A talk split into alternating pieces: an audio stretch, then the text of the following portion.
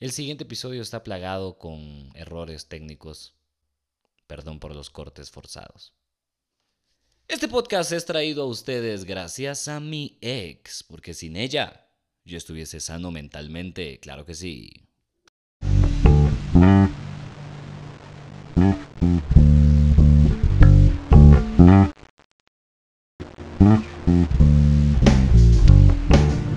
Serio Pedo, episodio 6. Ya no sé ni siquiera qué día voy a estar sacando estas mierdas realmente.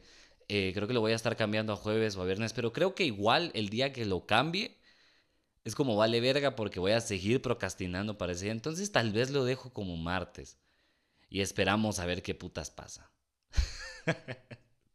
La mierda va a ser subida jueves, estoy bastante seguro. Pero mi nombre es Oliver España, sean bienvenidos a este sexto episodio de Serio Pedo, el podcast donde Oliver toma mucha agua pura porque está preocupado por la barriga y porque no ha ido al baño en los últimos dos días. Así que claro que sí, me encanta que eso tiene siempre reacciones diferentes. Bueno, todo lo que dice uno realmente siempre tiene reacciones diferentes, pero sí, a veces es como digo eso que llevo dos días sin, sin, ir al baño y la gente que está acostumbrada a, comer como, como cochadas y comida rápida y toda la onda se quedan como, ah, está bien, pues, o sea, pasa. Y la, la Mara Fit, porque a huevo solo hay contrastes, ¿me entiendes? Solo hay extremos en esta mierda. Y después está la Mara Fit, que solo come ensaladas y toda la mierda y yogures. Y ellos sí se quedan así como, ¿qué? ¿Me estás diciendo qué? Nació al baño en dos. ¿Qué? Mano, eso es como. Eso es como una semana, no, son dos días. Siguen siendo dos días. Yo voy a seguir grabando mis mierdas, a mí no me importa. Y bueno, perdón por eso, pero ya valió verga, voy a seguir de corrido. Es como, ¿qué? No has ido, la, no has ido al baño en dos... Mano, yo voy, yo voy al baño cada, cada hora. Yo, yo voy al baño 24 veces al día. Yo voy al baño una vez cada hora. Porque así de fit soy. Yo como y la comida y el cerote me sale. Es como que solo envuelve la manzana, que es lo único que como siempre. Y te está hablando mientras estás levantando una pesa, así. Mira, eso es lo que yo hago, eso es lo que yo hago. Como manzana y, y cago, se envuelve con caca en el estómago y ya solo sale. Y es increíble, soy increíble. ¿Quieres, ¿Quieres hacer sentadillas? yo, no, no, gracias, no quiero hacer sentadillas. Persona, inventa fit. Pero sí, em, no, he, no he cagado, no he cagado en dos días y por eso tengo una panzona que hoy sí, uh, no quise ni almorzar. Es como a veces, nunca les ha pasado que andan tan hinchados que tienen hambre pero no comen por vergüenza, porque dicen, puta, no, o sea, ¿cómo, cómo me voy a ver un poco más hinchado? Que esto, así me siento, así me siento. Eh, lo que pasa es que ya no había tenido problemas de, de, cagamiento, de cagación, desde hace ya un buen rato. Y no sé qué, por, por, qué está pasando ahorita. Pero se vale, se vale. De todo se vale en esta vida, así como el tema de hoy, que no tengo muy claro todavía cuál es o cuál era. Pero quería hablar porque, miren, la semana pasada estuvo de a huevo. La semana pasada estuvo bien talega. Me gustó y me gustó el par de comentarios que me dejaron ahí. Buena onda a la Mara. Ahorita no los, los puedo ver porque soy un imbécil y no me preparo nunca. Eh, siempre intento de decir que me voy a preparar. Supuestamente les voy a contar la idea porque así me comprometo todo imbécil a hacerla la siguiente semana. O cuando sea que haga esta mierda otra vez porque aparentemente me cuesta un vergo. Eh, hacer un en vivo, o sea, porque tengo otro teléfono ahí, ay, oíste, el mister privilegiado, tengo otro teléfono ahí, tengo un teléfono ahí, todo pura verga, eh, pero es smartphone. Entonces, eh, es para ponerlo ahí y hacer como un en vivo en Instagram, mientras también grabo, al mismo tiempo que estoy grabando esta mierda. Y entonces pongo las bocinas y la Mara también escucha. Desde otro ángulo, pues, más pura verga, menos privilegiado, menos asiento de casa como el que tienen ustedes. Pero sería algo bonito. Creo que sería interesante hacerlo. Pero bueno, sí, sí me gustó el tema de la semana pasada, entonces quería seguir indagando un poco en, lo mismo, tal vez explorar un poco más temas que no son eh, de mi completa comodidad, temas de los que no sé tanto, porque así es, hago este ejercicio mental de cuidar un poco qué putas estoy diciendo. ¿Sabes? Me parece interesante porque a veces creo que cuando hago un espacio en internet como este y digo voy a voy a hacer esto, voy a hablar de temas que yo sé, que yo conozco porque no me quiero escuchar como un imbécil. No me gusta la gente que, no que habla de cosas que no entiende o no sabe lo suficiente de. Y es por eso que lo voy a hacer. porque me caigo, me quiero caer mal a mí mismo. ah, no, verga, ahí está, me recordé. Gracias, Oliver del pasado, por recordarle a este Oliver del futuro del tema. Porque ayer, o sea, tengo una excusa perfecta todas las semanas para el motivo por el cual no saco el podcast el día que digo hacerlo, que es martes, o el día que quiero hacerlo, el día que yo otra vez, ah no, hoy no se trabó, perdón, que no sé qué está pasando, pero no importa. No importa porque esto es serio, pero y aquí estamos para hacerle huevos, básicamente, de eso se trata. Entonces, sí ocurrió, perdí bastante el hilo por esa mierda, lo siento. Me pasó, o sea, tengo una excusa perfecta todas las semanas para el motivo por el cual no había sacado el podcast. Esta semana, no. Esta semana eh, no lo hice porque me sentí de la verga. Me sentí de la verga desde el momento en el que me desperté. Y ayer fue un día de mierda, fue un día muy complicado. No entiendo por qué. Bueno, sí entiendo por qué, porque de eso estoy a punto de hablar. Entonces creo que entendí un poquito. De hecho, sí, creo que entendí algo que antes no hacía, ayer. Y por eso quería hablar de este rollo con ustedes. Me estoy dando cuenta que la raíz de muchos de mis problemas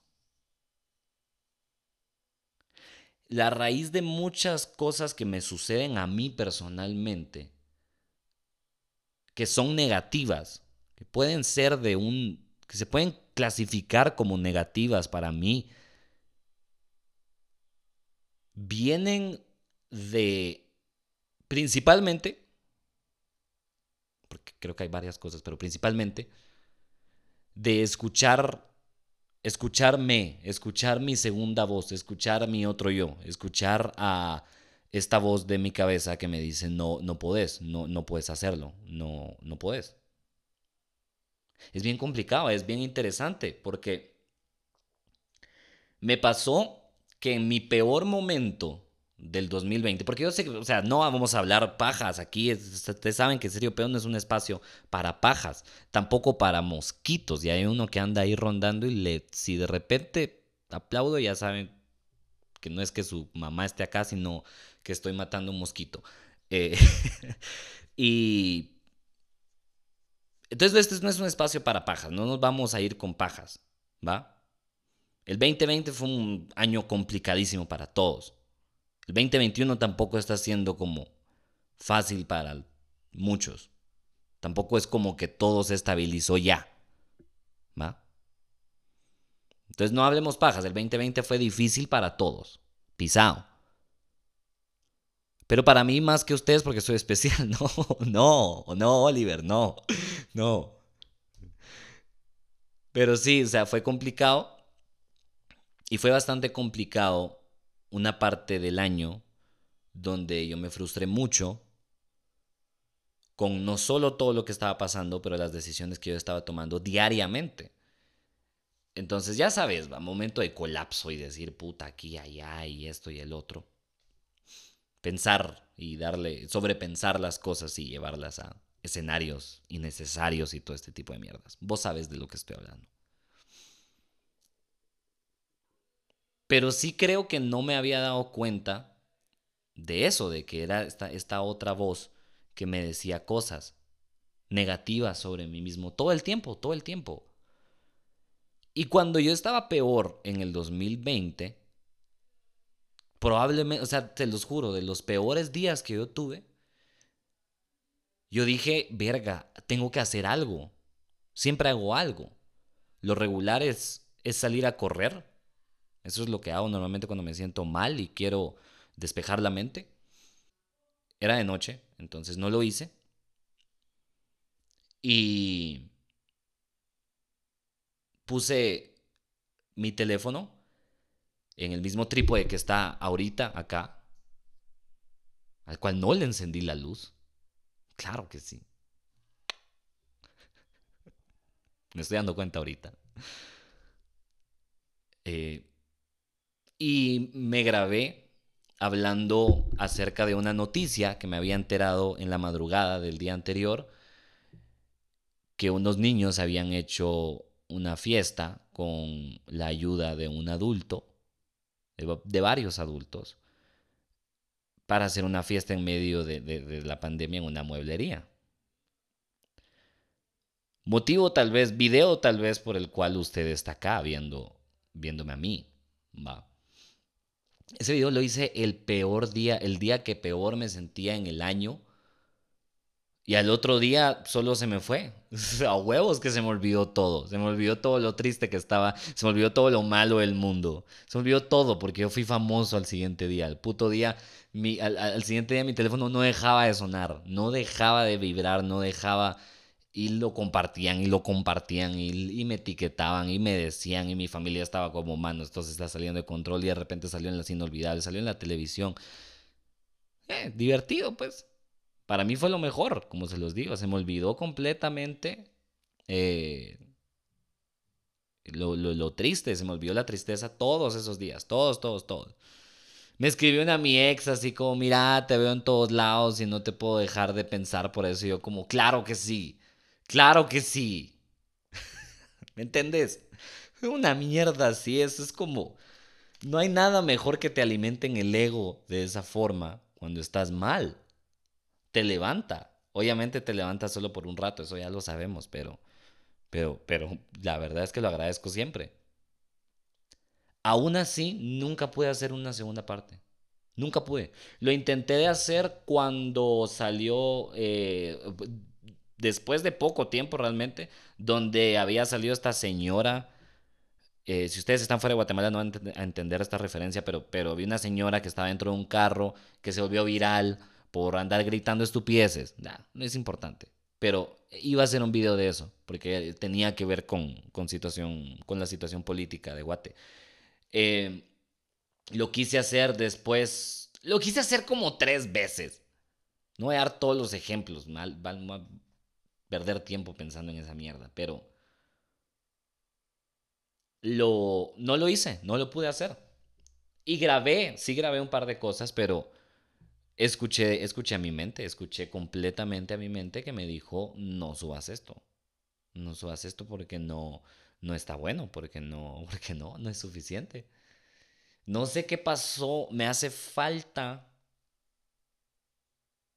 a pesar de que me di cuenta de eso ayer que les estoy contando, me, hace falta mucho eh, encontrar esa, esa mierda donde yo digo, vámonos, vámonos, a, vámonos de una. ¿va? Subamos lo, lo, que me pasó ese día. Grabé la porquería, me, me burlé de todos, salió de a huevo y era menos de un minuto y lo subí al teléfono. No lo edité, lo corté, corté el principio donde a huevos enciendo el, el coso de la cámara, ¿va?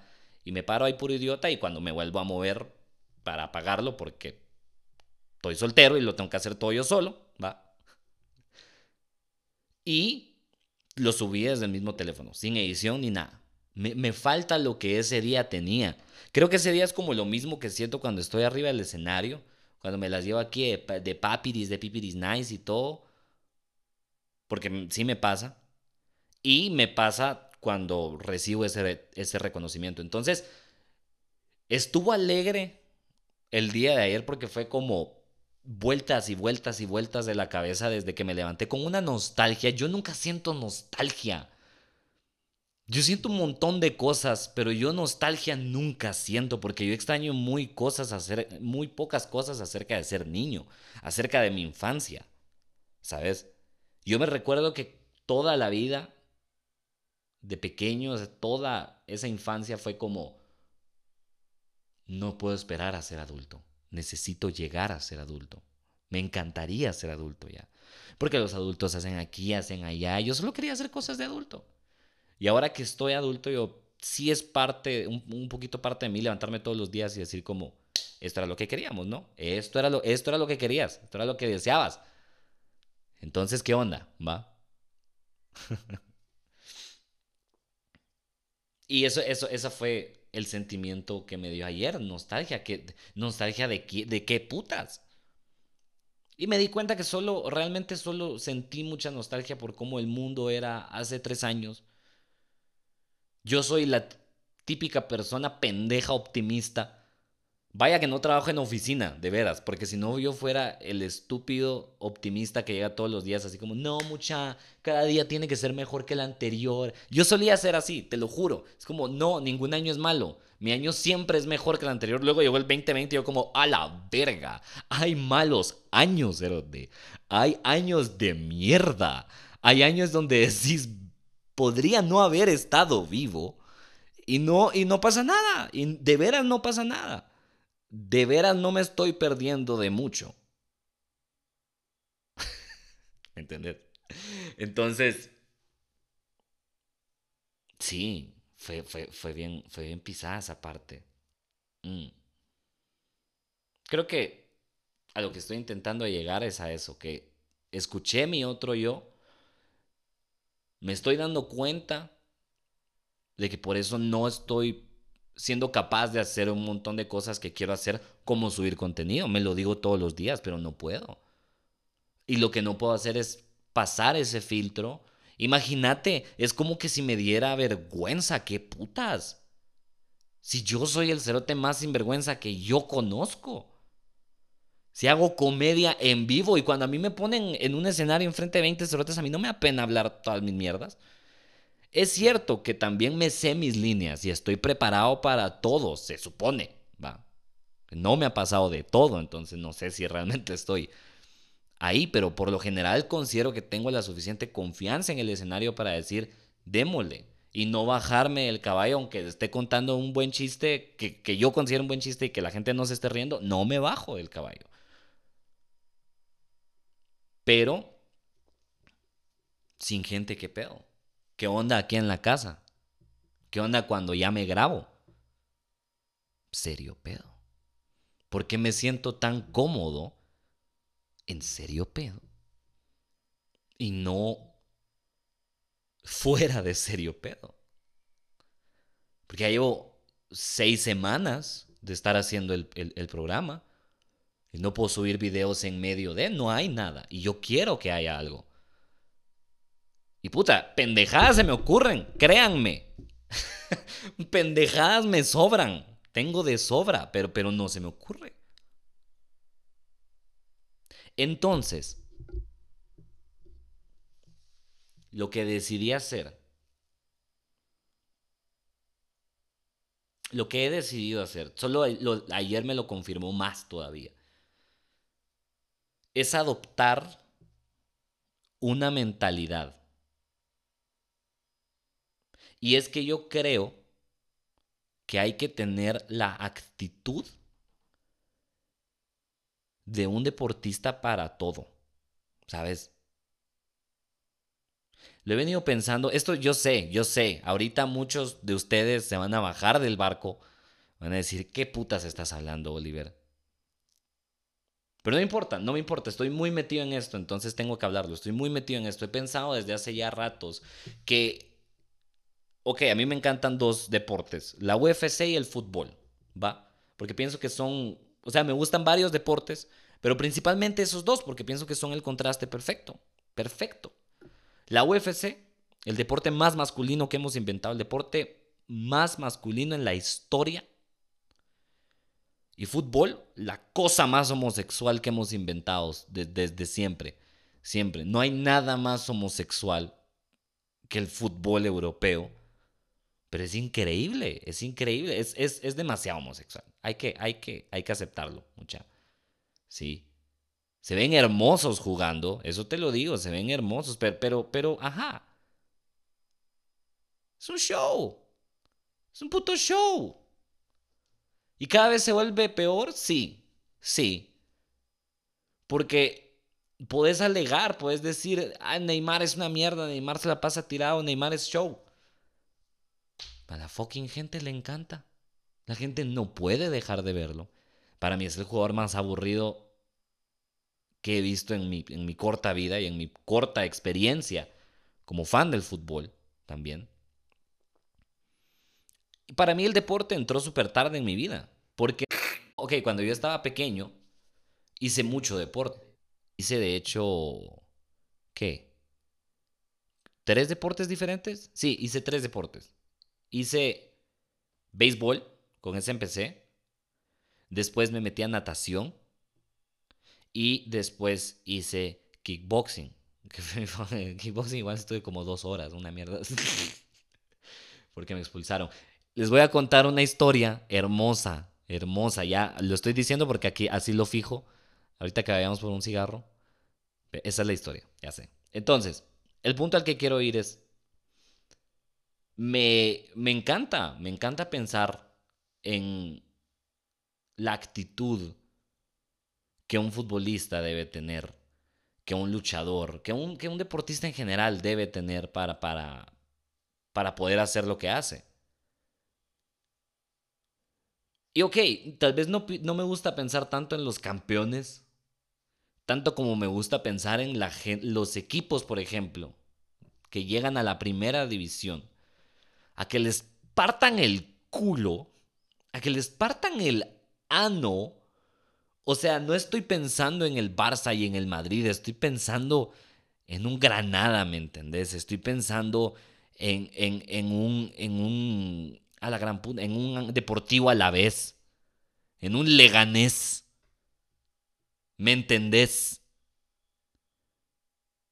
En uno de estos equipos que llegan a España con todos sus sueños, pensando, imagínate que toda esa emoción que sienten en el partido cuando logran subir de división, cuando dicen ya estamos en primera, y las talegueadas tan rotundas que les dan los equipos de arriba que se quedan como, mierda. En ellos pienso un montón. Porque es fácil tener una mentalidad dura. Es bastante fácil tener una mentalidad de ganador cuando estás ganando. Perdón, pero es más fácil ser Messi y Conor McGregor que ser Herrera. Herrera, el mexicano. En, no sé ni en qué equipo está jugando. No sé ni en qué equipo está jugando, pero está jugando, o sea, en algún equipo. Eso es difícil. Es difícil ser el cerote ahorita que esté de decimoquinto, ¿me entendés? Imagínate estos pisados que logran llegar a la UFC, por ejemplo, y nunca logran ser campeones. Entran en los mejores 15 del mundo y siempre van a, ritmo lento. A esa gente, a esa gente es la que creo que estoy intentando de de tomar como, como ejemplo, ¿me entiendes? Gente que está ahí y deja, o sea, en un deporte como la UFC no solo estás perdiendo, porque no perdés un partido, no es un partido en equipo en el cual hay otros 10 cerotes a los que les puedes echar la culpa. No, es una vergueada. Es una vergueada. Si vos perdiste es porque te verguearon. Entonces salís con la cara llena de moretones, con un diente zafado, algún, alguna lesión en la mandíbula, con las orejas hasta la mierda, cada vez se ven peor. Y perdiste. Sí, yo sé, es fácil también pensar y decir, ah, huevo, pero le están pagando, puta, pero y, el, y el, ridículo.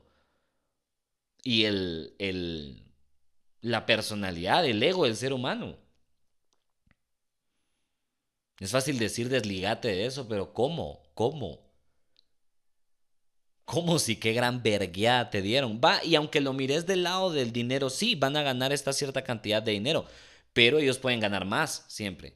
Porque tienen bono de, mejor pelea en la noche, mejor knockout. Les dan más pisto por, por todas estas cosas. Es como igual la gente se queja y dice, ¿por qué se tiran al piso los futbolistas pisados? ¿Por qué se están tirando al piso? Solo perdieron. Solo es un partido. No. Son como, no sé ni cuántos millones para el club y para ellos. La Mara está... O sea, su mentalidad obviamente ya está en, en otro rollo, pues. Ellos están pensando en cómo puedo hacer más y más y más, porque también lo único que conocen pues, son deportistas, han tenido pisto toda su vida. Son europeos, ¿me entendés? Está bien. Pero a esa gente es la que voy, porque yo creo que es fácil realmente ser el éxito y tener el, un brazo, un golpe que tiene Marrero. Yo no sé qué putas tiene ese cerote que logró hacer todo lo que hizo. Yo no sé qué tiene Messi en la pierna izquierda, que es una exageración, es, un, es una ridiculez. Y es fácil cuando, puta, respiras y metes gol. Es paja cuando entras a un lugar y el, y el cerote se noquea así solito. Le estornudas a un hijo de puta y se noquea así, pa, y cae al piso. Porque estornudas tan duro. Y sos irlandés y le estornudaste y a la verga un ojo, se le salió un ojo por tu estornudo tan fuerte. como por eso hay que usar mascarillas también, porque cuando Conor McGregor estornuda, la gente muere. Así es fácil. Es pisado, te das cuenta que es pisado para Messi, por ejemplo, así como, como ahorita que las cosas se le fueron a la mierda. No ha tenido que pensar así, no, ha, no se ha visto en contra de las cuerdas en años de esa forma. Entonces, ¿qué hace? Puta, se queda todo. Eh, no sé qué hacer, verga, me voy a ir, ¿me entiendes? Y ahora se va a quedar. Todo apunta a. Sí, es, es, es fácil, es fácil cuando estás en la cima del éxito y solo sos un puto crack. Yo no me considero eso. Yo no me considero un cerote que, que naturalmente tenga, que haya nacido para esta mierda. Para hacer comedia estoy hablando, directamente. Porque tal vez lo hubiese sido si siempre, eh, si de niño hubiera sido chistoso. Pero no, no lo era. Yo recuerdo que no, no lo fui. Durante mucho tiempo la infancia, hasta un poquito amargado. ¿Sabes? Hoy, hoy ya no. Como va por segundo básico, creo. Cabal, en la historia de la semana pasada, cabal, cuando conocí a la sobrina del director, eh, ahí, ahí agarré un poco la onda. Porque me di cuenta también que, que sí podía, o sea, que sí a las chavas les gustaba un pisado quisiera reír. A la Mara le gusta reírse en general. Entonces, buena forma de hacer amigos y todo. Pero el punto es que no me considero eso. ¿Va? Entonces, adoptar la mentalidad de. de. voy a dominar esto, eh, de ir con todas, me puso a pensar mucho, porque esta mentalidad creo que la comparte otro grupo de personas. Y esa es como, es, se me hace mucho como la mentalidad de tiburón. ¿Sabes? Se me hace como la mentalidad esta de la gente que que hace dinero a través de una sencilla aplicación, ¿va? De esta gente que te pone una foto de un montón de líneas que van para todos lados y te dicen dos mil pesos, papi, ahorita, en la bolsa, sentado en el baño, cagando, papi, diez mil, diez mil euros. Me entraron euros. No sé qué hacer, no sé qué hacer porque tengo euros. Ni siquiera sé dónde se cambian los euros. Y te suben la foto así como, mira mi O sea, esto, esto, es lo único. Eso hay que invertir, papá. Es la mentalidad de tiburón. Entonces, claramente hay una diferencia entre los empresarios de TikTok y los jugadores del Real Madrid. Sí creo que hay una diferencia, obviamente. Pero la mentalidad, pero la mentalidad, a lo que voy es a que la mentalidad es un poquito compartida ¿Qué es lo que cambia? ¿Por qué si es la misma mentalidad tiene diferentes resultados?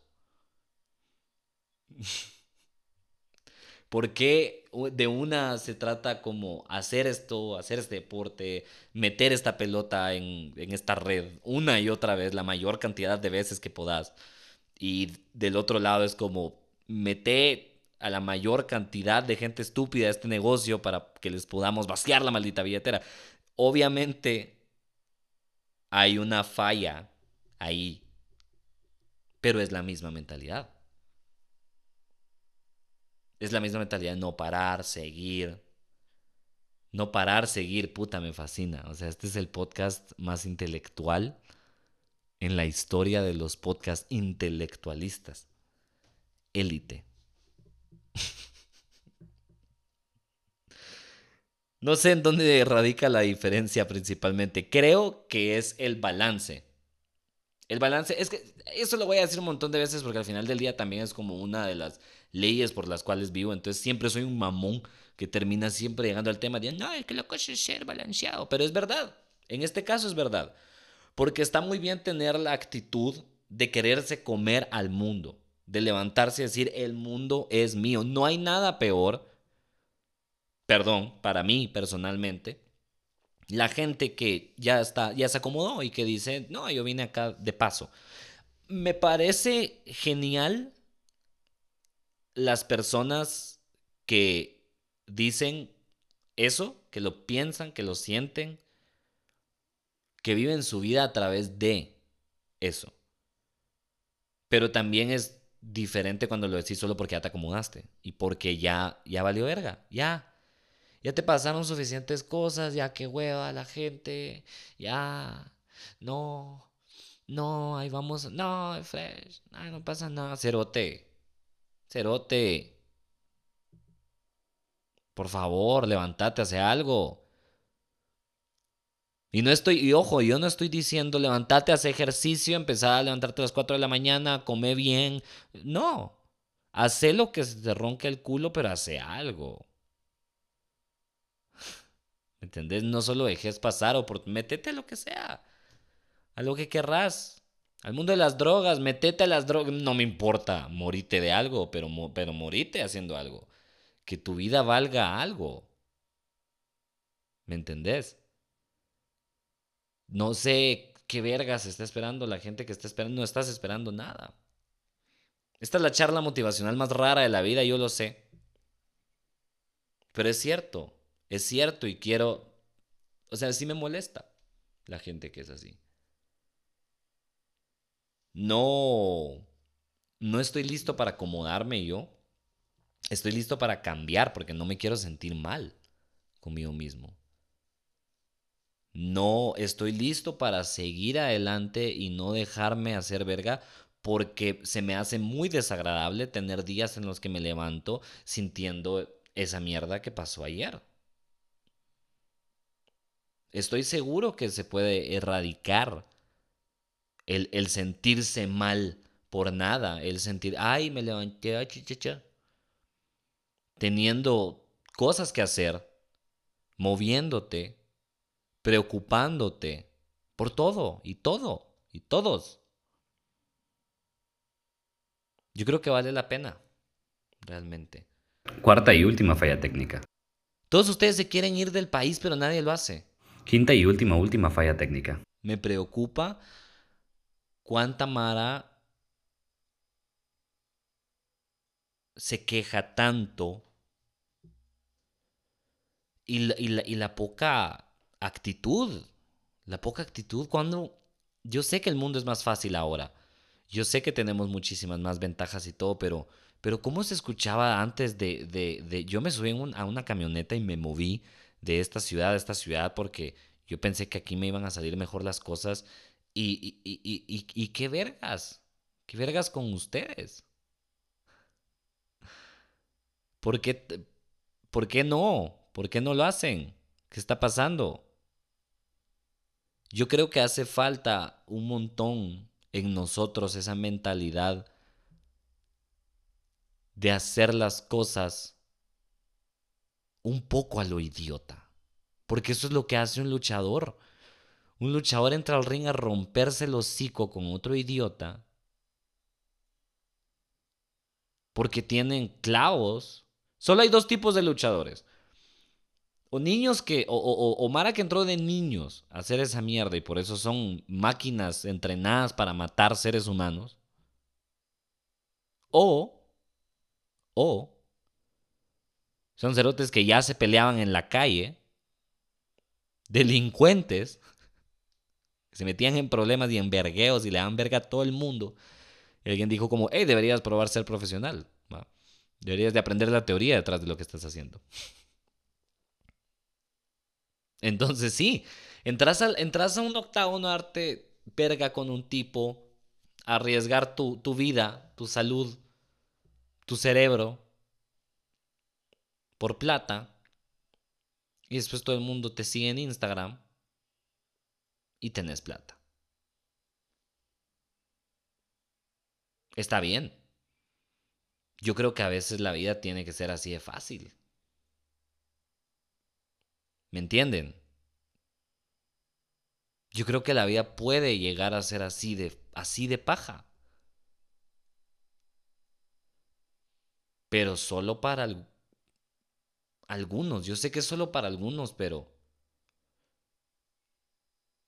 ¿Quién putas hace la separación? ¿En qué momento decís vos, yo no soy de, del montón, yo no puedo hacerlo? ¿Por qué? Si hay tanta mierda por hacer y hay tanto tiempo, cerote. Que coman mierda los viejos que dicen, ay, la vida se pasa tan rápido, se pasa en un abrir y cerrar de tu madre.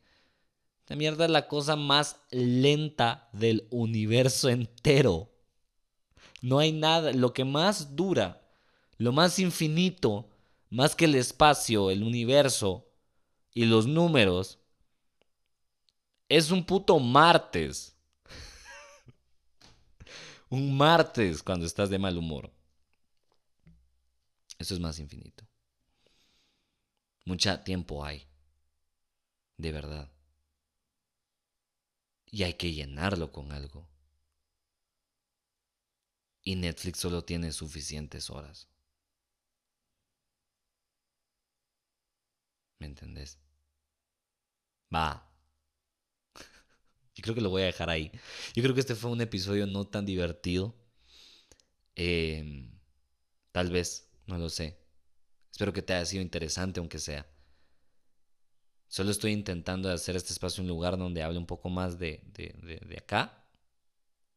Con el corazón me estoy señalando para la gente de Spotify. Eh, también de acá, del, del, cerebro, también de acá. Pero ese sí se va a dividir bastante con, con el hígado, va, ¿me entendés? También. Es que se repartan verga entre el cerebro y el hígado, pero principalmente el corazón.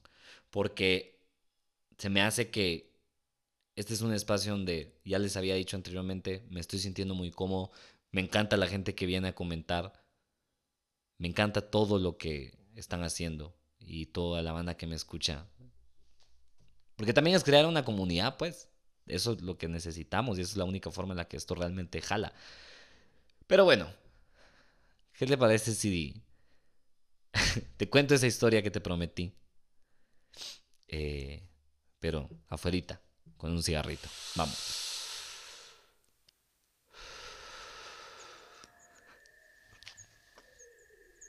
Pues esta, esta es la historia de cómo me echaron de la clase de kickboxing. Yo estaba, yo estaba bien guiro. No me acuerdo qué edad tenía, pero sí recuerdo que para ese tiempo ya había practicado otros dos deportes, que eran béisbol y natación. Me llamaron un día después del colegio, me llamaron, va como puta, como que fuese, como que fue una celebridad yo así. me llamó mi agente, no. Eh, me llamaron al teléfono de la casa, mi tío. diciéndome que había un 2 por 1 para clases de, de karate, me dijo él. Y yo dije, bueno, a huevo, démosle. Y, y entré con mi primo fue, fue algo gracioso eh, desde el momento en el que llegué, porque recuerdo muy bien que, me, que entré en el carro de alguien, no me acuerdo quién iba manejando. Iba con mi primo en el carro. Y cuando entré al lugar, había un gran parqueo. Nosotros entramos en el carro y pude observar a mi lado izquierdo dos niños con obesidad mórbida, ¿sabes? O sea, obesidad de verdad, no chingaderas. Niños, con otra señora, que, o sea, era la mamá, 100% la mamá. No había ni absolutamente ninguna duda de que ella era la mamá de los niños. Físicamente visible, es lo que estoy intentando decir. Y los niños tenían puestos sus... ¿Cómo se llaman? Ah, ya se me olvidó el nombre, como los guis, guis, juiz, bis, kempo, karate, allá, los trajes que se ponen, las batas, ok, las batas. Y un niño tenía, el más pequeño tiene una bata blanca y el más grande tiene una bata azul. Y no te estoy chingando todo esto pasó en segundos, todo esto pasó en segundos, pero lo recuerdo tan bien. No estoy chingando, estaban parados en posición, descalzos, sobre el pavimento del parqueo de un lugar de karate en La Martí, en medio de la tarde, tirando los golpes y practicando afuera de clase los estúpidos. Y la mamá viéndolos así como, háganlo, ajá, aquí hay, hay. Y fue como la escena más bizarra que creo yo había visto en mi vida hasta ese día. Y tal vez por eso la recuerdo y la guardo en mi memoria con tanto cariño. El punto es que entré a la clase de karate. Y me di cuenta que era una clase de kickboxing. Era, perdón, como un curso, por así decirlo, de kickboxing. Pero iban a empezar con grappling. O sea, no era ni mierda, no era ni mierda el lugar. ¿Me entendés? O sea, se, vendía como karate, pero era una clase de taekwondo donde te enseñaban grappling, ¿ya? O sea, pelear en el piso para los que no hablan guaya. ¿va? Entonces, en esa clase era, una clase grupal. Y en esta clase grupal habían bastantes hombres. Eh, no recuerdo si habían niñas, creo que no. Entonces, había gente de Mara de 16 años, había hasta gente de 4 ¿Entendés? Era un grupo completamente diverso. No sé si cuatro, cinco tal vez. No sé cuál es la edad para meter a un niño a romperse la madre con algo. No sé cuál es la edad. Pero era un grupo grande. Y mi primo era dos años menor que yo. O es, porque todavía estoy. No sé por qué estoy matando a mi familia en, este, todo este cuento. Mi tío y mi primo están vivos todavía, solo quiero aclarar eso. Eh, y en esta clase, al final en medio, solo estaba el niño obeso de la bata azul y yo. Nosotros éramos los únicos que tenían entre 11 y 12 años. Entonces ninguno peleaba con ninguno, no, no practicaba, porque no peleábamos realmente, como les digo practicábamos en el piso. Era no golpes, sino como ponerte encima del... Literal era ponerte encima del otro. Si logras ponerte encima del otro y que la espalda era... Y que es como la lucha libre. Era un lugar que se vendía como karate, pero que eran clases de taekwondo, donde en realidad te enseñaban grappling, que era más como lucha libre. Ahí está. Fui a clases de lucha libre. Ahí está. Logra ponerse encima del cerote y que la espalda y que te contaran a tres. Y que luego hiciera mis ojos para atrás como el Undertaker y levantara el título, sí. Yo le partía el culo a este niño semana tras semana tras semana. Porque, ok, quiero aclarar esto. Yo era bien delgadito, yo era bien delgadito en ese entonces. Y él simplemente era muy obeso. No es chingadera, era muy obeso el niño. Entonces era muy lento y era extremadamente fácil para mi cerebro, bastante fácil para mi cerebro, procesar que este niño era gordo y que yo lo podía botar en cualquier momento y, y ponerme encima de él.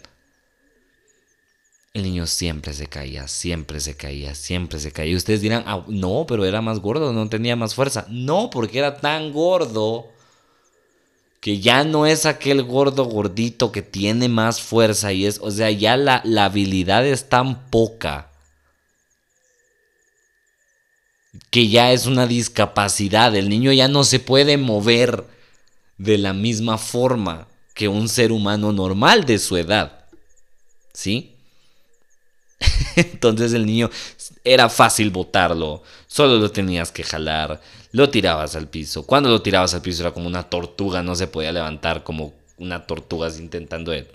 Es triste, era triste. Y yo solo me ponía encima. Y solo tenía que agarrar los brazos y completamente en su espalda en tres segundos. La cosa es que no nos llevábamos bien sí sentí como en algún momento que no nos llevábamos bien. Y empecé a pensar también en que era un poquito extraño que semana tras semana solo, solo podía practicar con él. En algún momento me dijo, practique con su primo. yo, no, ese hijo de puta está loco. Ese hijo de puta está loco. Mi primo no, dije. Era más pequeño que yo, pero ese cerote me daba miedo. Ni verga, le voy a seguir dando verga al gordo. Y le seguí dando verga semana tras semana. No estuve tanto, no estuve tanto tiempo. Fue, fue, un, fue un periodo corto. Probablemente toda esta historia lo estoy. Estoy hablando de un periodo de dos meses. Creo que fueron como dos meses. Y entonces llegó el día. Llegó el día esperado. El mero, mero día. Eh, no sé si había algo especial, no sé si era, yo creo que era solo otra clase más. Pero ese día yo, yo vi, yo vi algo impresionante. Yo ese día vi algo increíble. Yo ese día entré a clase y por primera vez en mi muy corto periodo de tiempo de vida, de vida de tiempo, ya no sé qué putas estoy diciendo.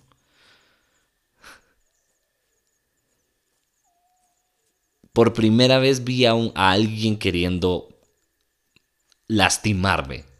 Por primera vez vi en los ojos de alguien una mala intención de ya vino. Hoy lo voy a lastimar. Voy a lastimar a este ser humano. No me importa si muere en el proceso. Quiero lastimarlo. Y yo como que vergas, recuerdo que ese día fue, estuvo turbio. Yo tenía miedo, yo te, tuve mucha ansiedad de que llegara ese momento de la gran pelea, porque antes a huevos te ponían a tirar vergazos al aire como pendejo y a ver cómo el profesor hace mm, lo hace mil veces mejor que vos. Sensei, el culo, lo que sea, lo que sea. Dice, dicen toda esa mara, dice como, me tienen que decir sensei. Yo recuerdo, nunca en la puta vida le dije sensei. En ese tiempo estaba, ya estaba peleando con profesores por religión, o sea, ya, ¿qué putas le iba a decir sensei a un pendejo de esos? Y llegó el momento, en el momento en el que teníamos que hacer el grappling que le dicen los luchadores y se dejó venir con todo. En el momento en el que dicen, denle, el niño sale corriendo. El niño sale corriendo a full velocidad, la cual tampoco era mucha. Pero se vino corriendo con todo, era, era extremadamente, era como que el de Michelin estuviese corriendo hacia mí, no, no sé, era como el Rino, el de Spider-Man, el villano de Spider-Man, así corriendo hacia mí como te voy a matar, no sé. Lo vi tan en cámara lenta, porque estaba en cámara lenta el cuerpo del niño, por la cantidad de comida que la mamá le mete, que es, la es muy similar a la que se mete ella. Y el niño solo salió corriendo, solo corrió hacia mí completamente, con fuerza, con todo. Se dejó venir. Y se los juro que solo me tuve que correr, o sea, fue la más fácil de todas las que habíamos tenido. Recuerdo que me habían costado varias, pero esa fue la más fácil porque el niño venía solo corriendo a toda velocidad. Y me aparté un poco a la izquierda y chocamos como con las piernas. Y obviamente como él iba corriendo, fue como una zancadilla, pero que de la que él corrió a un, un, un auto zancadilla. If I. Un, una, un, un, ¿lo voy a hacer? Sí. Él tomó la decisión conscientemente. Él sabe lo que hizo. Cayó cara primero.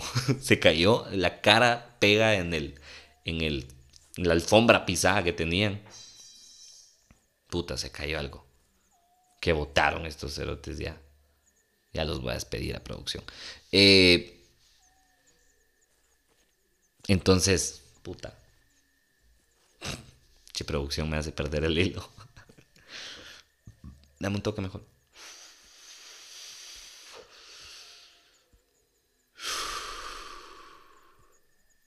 Me le pongo encima. Y el niño se voltea, me le pongo encima. Le pongo el brazo en el cuello como suelo hacerlo. Aplico presión.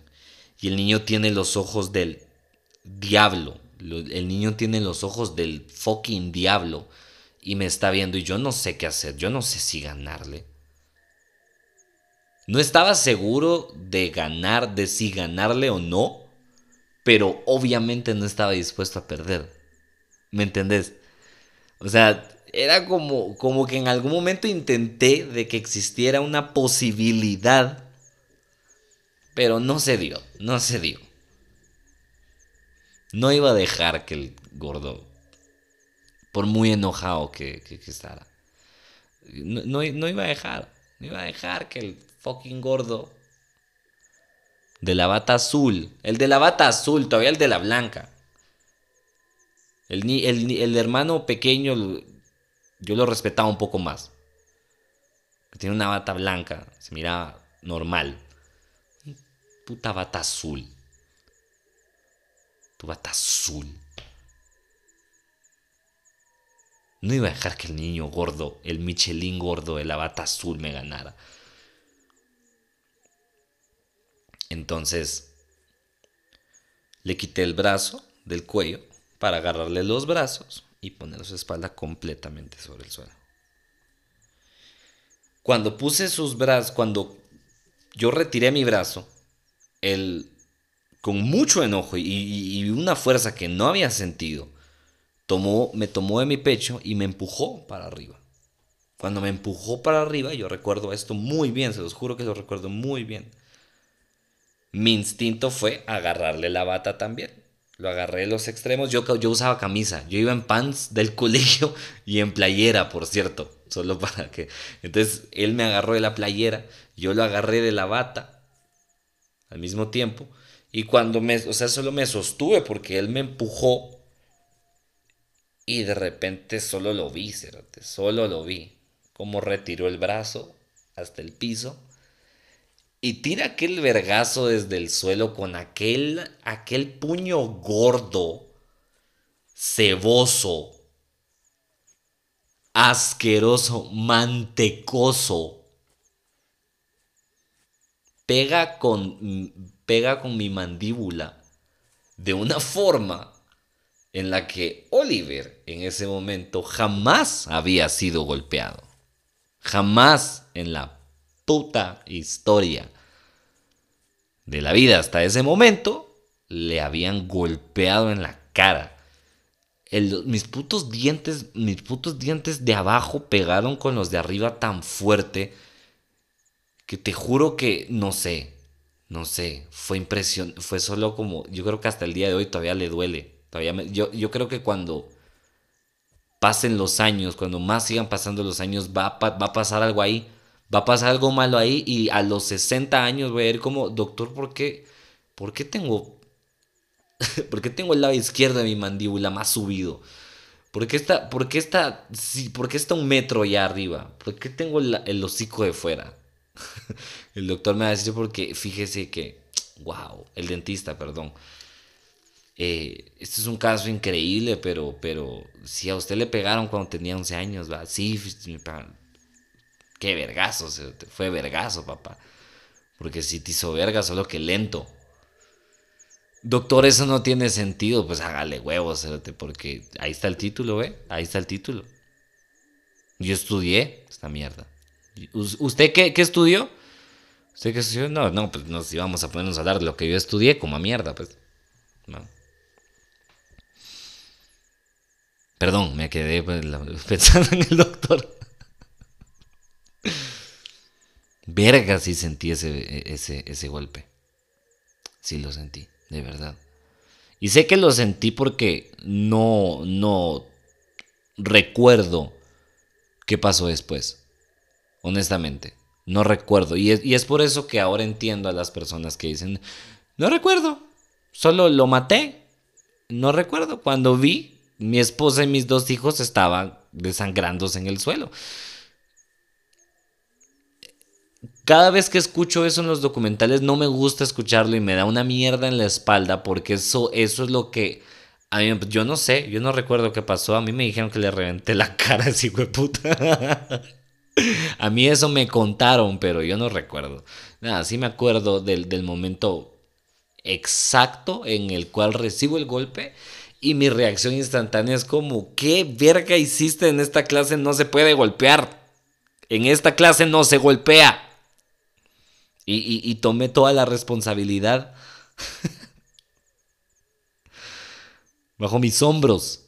Y, y, lo golpeé en la cara, lo golpeé en la cara lo más duro que podía, lo más rápido que podía y la mayor cantidad de veces que podía. Fue como pegarle un colchón, era como pegarle un colchón, era, era, era suavecito, recuerdo eso sí. Era como que, como que te pararas en el tráfico a comprar un algodón de azúcar, ¿va? Y, luego lo empezaras a golpear. Sí, era, era un poco así. No sé por qué harías eso, pero a veces dan ganas de comprar un algodón. Así en el tráfico de la Roosevelt. ¿Me entendés? De comprar un algodón, bajarte y solo tirarlo al piso como que fuera la cara a alguien y...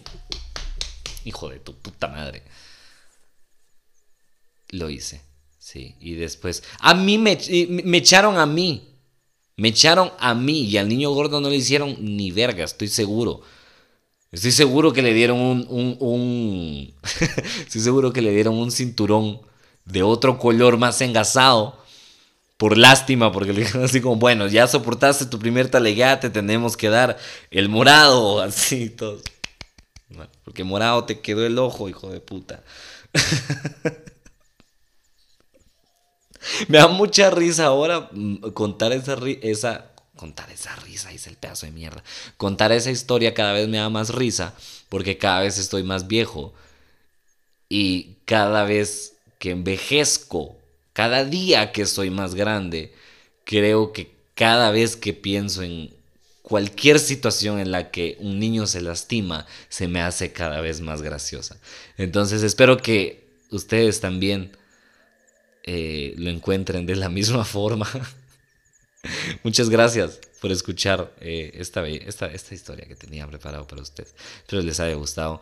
Eh, sé que a ese niño gordo hijo de puta no le gustó. Y si me está escuchando y se está recordando, saludos, saludos. No doy revanchas, papito, no doy revanchas. Gracias. pasen feliz noche, porque aquí es de noche, va, en el inframundo. Y nos escuchamos, nos vemos, os sentimos